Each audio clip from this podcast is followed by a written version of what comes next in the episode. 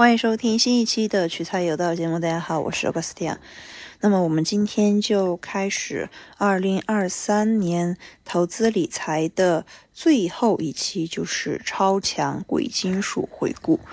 听过我之前的黄金值还值得投资的那一期的小伙伴们，这一集可以当做一个续集来听，因为我讲过黄那一期之后，黄金它好像。又涨了，对，二零二三年国际金价是上涨了百分之十三点六，但是市场对美联储货币政策的分歧呢也挺大的，大家可以稍微看一下。首先就是黄金和美元的走势呈负相关，这个大家有没有问题？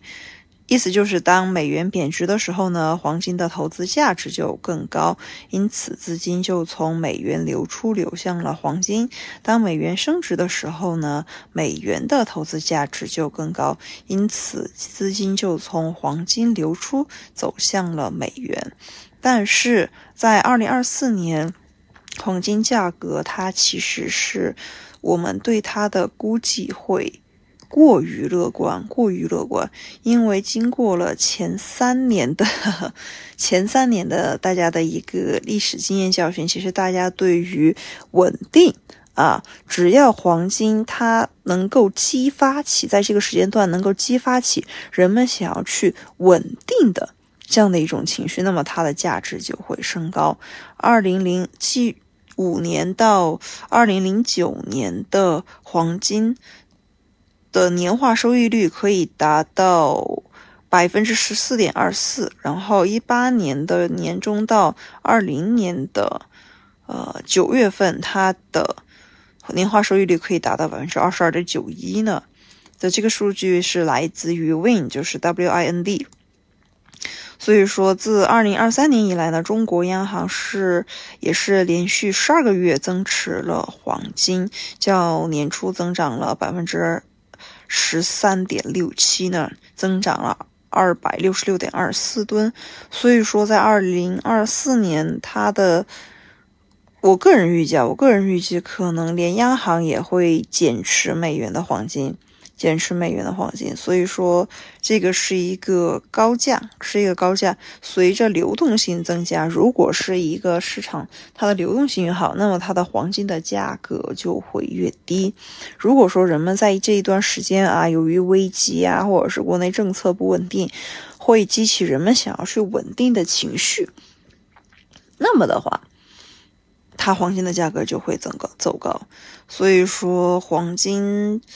嗯的表现呢，其实它的安全性作用就凸显了。如果是你要中长期的配置呢，你可以看到它什么时候价格低一点，然后你买入就可以了。配置资产呢，不要超过百分之五，不要超过百分之五。意思就是说，如果你有一万块钱。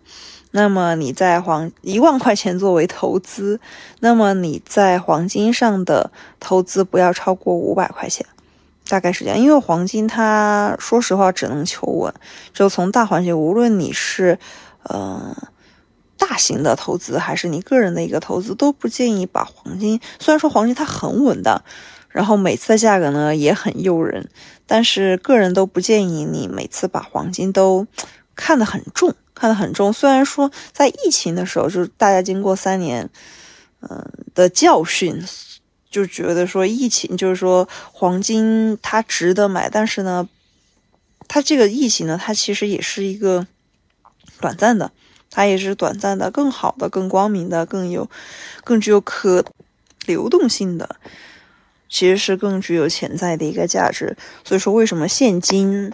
大家看上去虽然说平平无奇，但是大家都离离不开它，而且在财务数据或者是在看财务报表上，你的账上现金有多少，其实是一个非常重要的指标，这就是原因。好，我们说完了美国黄金，我们现在来说其他的一些贵金属，其他的一些贵金属，大家可以都看一下，就包括我们所说的呃美元黄金，它是。呃，其实美元的黄金活期啊，这点大家要注意。然后，其实海里有有一些黄金的一些基金，它也是，它其实就是跟着九九九九纯金价来涨的。但是如果是你金价跌了的话，它其实也会跌。只不过去年的黄金 ETF 收益非常好，基本上都是在近一年的收益率啊，都是在百分之十二以上，百分之十二以上。但是今年可能会略略低一些，建议大家趁低点的时候分批持有，因为这样今年的黄金它可能会减持，然后你就大家就逢低入场就好。因为在投资的时候，你要不然就定投，要不然就定投，要不然的话，你要真的是要逢低就买入。这个也跟昨大家在上一集的时候说了，大概会是在每年的六七月份会是一个低点，是大概是这样。然后跟大家说一下，还有其他的一些，还有其他的一些贵金属，比如说银、钯金，对吧？然后还有一些纪念币，还有一些纪念币。现在先说一下纪念币，因为前一阵子不是在发行了龙年的龙币和龙钞，然后我还稍微关注了一下。就如果是这一类相相关的，嗯，这个也要看生肖，这个要看生肖。你想龙这个是。在中国的寓意中是一个非常好的一个寓意，所以说大家可能都在抢。哦，我有家人是属龙的，所以说我也跟着抢，然后会发现说这一批纪念币是真的难抢，非常难抢，比之前我也帮我的家人抢过纪念币更难抢。嗯，而而且的话是我好像是哪个银行来着，就。你登进去，它就已经就显示已经不行了，就显显示你你根本就系统已经瘫痪，服务器瘫痪这样子。所以说，哎，这个东西怎么说呢？不咋地。另外的话，现在很多贵金属它其实已经停止交易了，像某四个字的银行，它股它 它也算是五大银行之一。白银、帕金，然后帕金人民币、帕金美元，基本上都无法。嗯，呃，现在看上去的话，就是说你要你要开账户，有些要开账户，有些时候已经无法交易了。如果能交易的话，但是是这样的，就是它如果现在显示无法交易，因为它是在高点，所以说无法交易。如果你要买的话，建议还是在低点买，建议还是在低点买，要不然的话。嗯，现在进去就是接盘侠，大概是这样。我个人认为啊，就如果你要做到一个长期持有的话，其实是可以投资，嗯，美元、黄金、美元。然后呢，因为它是跟着美元反向来的。然后呢，你也可以，如果能够投资 AU 九点九九点九九，也可以，也可以。然后它的买入的会更。便宜一些，买入的更更便宜一些。其他的好像，哦，其他的上集也说过，上集就是讲黄金的时候也说过，就是那期黄金还值得投入吗？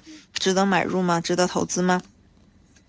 白银或者是铂金还值不值得投？我我个人是认为，还是就是说这种金灿灿的、黄灿灿的，它是财富的象征。嗯，买黄金的美元，或者是纯的 AU 九九点九九，或者是黄金人民币，会更值得投资一些。而且呢，投的人的数量也多，它的价格比较敏感。另外的话，市场周期有什么波动，你也可以及时撤，而不像比如说 ETF 或者是其他的，它可能对于走势没有那么敏感。走势那么敏敏感呢，就是说。嗯，要不然它的幅度没有那么大，要不然的话，它的一个底层的逻辑其实也不是特别的，就是说为大众所理解，不是我们对于黄金的一个逻辑。比如说铂金人民币，它的一个走势跟黄金就就感觉不是一个调性，就你就是可能它的一个逻辑，通过市场或者是我们历来对黄金的一个理念，它可能就。不是特别一样，所以说建议，如果大家不是特别懂铂金的那个理念或者是投资规律的话，就不要去进行一个投资，大概大概是这样。其他的，比如说银、白银是一样的道理。所以我个人讲下来的话，这一集其实跟黄金那一期差不多，只不过就是把一些更详细的数据跟大家说了一次，把这个二零二三超强的理财渠道这个回顾做完整。嗯，希望大家其实都都看一下，比如说。大家可能也不止一张银行卡，对不对？然后比如说两张银行卡也不太可能会是 同一家银行的银行卡。那么大家在手机上装了，我个人认为可以至少装两个银行的 APP，对吧？大家可以对比着来看，对比着来看看一下，在哪一家投资贵金属会更有潜力一些，然后买入就好。大概就是这么回事。好，那我们今天的节目就到这里，主要是跟大家又简单的说了一下贵金属的投资，然后确实是去年是一个很好的一个契机。